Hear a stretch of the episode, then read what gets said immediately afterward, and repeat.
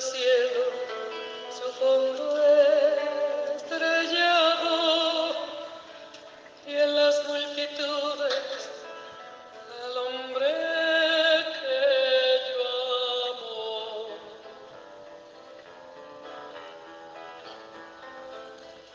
Gracias a la vida que me ha dado tanto, me ha dado el sonido y el abecedario con las palabras que pienso y declaro, madre, amigo, hermano,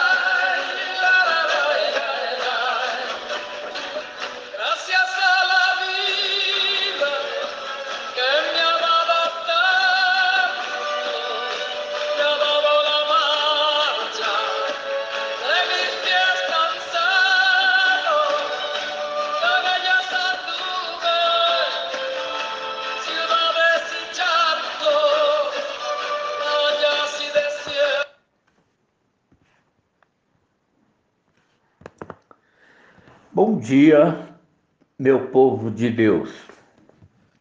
Estamos novamente juntos para a reflexão que vamos comentar o Evangelho de Marcos, capítulo 4. Quero me apresentar a vocês. Sou José Torrentes, seminarista e candidato às Sagradas Ordens pela Diocese Anglicana de São Paulo. Sirvo ao Senhor, meu Deus, e a toda a comunidade na paróquia anglicana São João, no bairro de Pinheiros, em São Paulo. A palavra de Deus escrita em Marcos, capítulo 4, versículo de 35 a 41. Nesse dia, quando chegou a tarde, Jesus disse aos discípulos: Vamos para o outro lado do mar. Então, os discípulos deixaram a multidão e o levaram à barca onde Jesus já se encontrava, e outros barcos o seguiram. Começou a soprar um vento muito forte, e as ondas lançavam dentro, de modo que a barca já estava enchendo de água. Jesus estava na parte de trás da barca, dormindo, com a cabeça num travesseiro. Os discípulos o acordaram e disseram: Mestre, não te importa que nós perecemos? Então Jesus levantou e ameaçou o vento e disse ao mar: Quieta-se, acalma-se. Depois, Jesus perguntou aos discípulos: Por que vocês são tão medrosos? Vocês ainda não têm fé? Os discípulos ficaram muito cheios de medo e diziam um aos outros: Quem é este homem que até o vento e o mar os obedecem? Palavras do Senhor. Glória a Deus. Senhor, nosso Deus, envia seu Espírito Santo para iluminar as mentes e corações de todos nós, para o que vamos meditar, assim se torne uma semente pequena como a semente da mostarda de tão pequena que seja a palavra, que cresça e se torne grande e se espalhe por outros corações e mente. Caro povo de Deus, este Evangelho de Marcos nos aponta para refletir sobre nossos temores que estão diariamente em nossas vidas e que chamamos de tempestade, que são desafios a enfrentar. Aqui, Jesus testa nossa fé perante nossas tempestades. Mas eu pergunto, o que é uma tempestade? Uma tempestade é tudo que nos prejudica, que nos deixam abatidos, desconsolados, deprimidos, que nos joga no chão. Tempestade é também o que vemos na mídia, aquelas tormentas que passam no sul dos Estados Unidos, na América Central, no Caribe, que passa arrastando e destruindo tudo. Aquele povo prejudicado passa por tempestade. O que acontece com as fortes chuvas no Brasil, que vai desmoronando morros, casas, matando gente, animais, destruindo tudo deixando as pessoas desesperadas por perderem tudo. Também as cheias no Amazonas, que toda a cidade fica submersa. Também as queimadas nas nossas florestas, que vão destruindo casebres, plantas, árvores centenárias e vai destruindo tudo. Nós estamos, no momento, passando por uma das piores tempestades nas nossas vidas. Estamos na pandemia. Um inimigo invisível que está levando muitos de nosso povo de Deus embora. São os nossos parentes, amigos, vizinhos, colegas e desconhecido. Tudo em nossas vidas mudaram e pegou o mundo inteiro. Nós não temos para onde correr.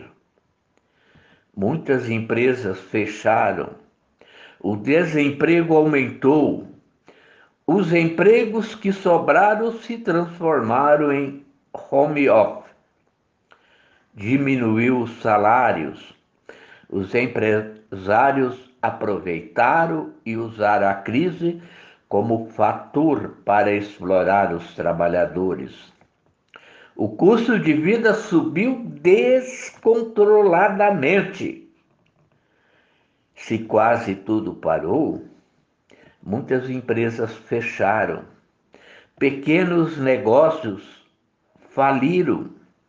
A insegurança gerada pela situação forçaram muitos procurarem tratamentos com psicólogos, psiquiatras, meditações e outras formas de relaxar suas tensões.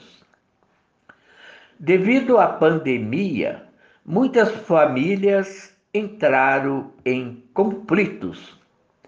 Pais tiveram preocupações com seus empregos, como mantê-los, e quem ficou desempregado tiveram suas preocupações em conseguir outros. As que mais sofreram foram as crianças, a mais frágil na cadeia humana. Jovens ficaram sem perspectiva para seus futuros, principalmente num país que seus governantes não dão prioridade para a saúde e educação. Aos idosos, temerosos de seus futuros, se a aposentadoria seria suficiente para se manter. Se tudo parou, também as igrejas foram, não foram poupadas. Tiveram que se reinventar os cultos, missas e outros tipos de celebrações. Tiveram que ser online. Também online passaram a acontecer, além das celebrações, as reuniões, aulas, palestra, cursos e até ordenações por plataformas online, com a presença do bispo e poucos do clero e alguns convidados e os candidatos à ordenação. Nem todas as igrejas estavam preparadas para essa ruptura com o sistema passado. Os serviços sociais tiveram um baque. Foram momentos muito difíceis. Eu associo as nossas vidas à barca com os discípulos de Jesus, vidas cheias de tempestades. E o que nossa reflexão pode tirar de positivo para o momento de tempestade? Orar. Orar, orar e orar muito. Colocar Jesus em nossas barcas, isto é, em nossos corações. Mesmo que Jesus fique aí dormindo, melhor ter Jesus dormindo contigo do que Jesus acordado e longe de você. Seja um discipulado de Jesus. Estar confiante nele. Acreditar, confiar e conhecer Jesus. Os discípulos parece que não o conheciam bem, senão não teria dúvida de perguntarem quem é esse homem que até o vento e o mar os obedecem? Conheça Jesus. Conheça Jesus pelos evangelhos. Conheça Jesus pelas orações. Orar, orar, orar incessantemente. E assim, você conhecendo Jesus, vai confiar nele e ele estará contigo nos momentos de tempestades. Oremos. Deus, fiel, concede que nós, que obtemos o resgate do domínio do pecado pelo nosso batismo, na morte e ressurreição de teu Filho Jesus Cristo, tenhamos a renovação pelo teu Espírito Santo e vivamos em retidão e verdadeira santidade, mediante Jesus Cristo, nosso Senhor, que vive e reina contigo, e o Espírito Santo, um só Deus, agora e sempre. Amém. Obrigado, povo de Deus, e tenham um abençoado domingo.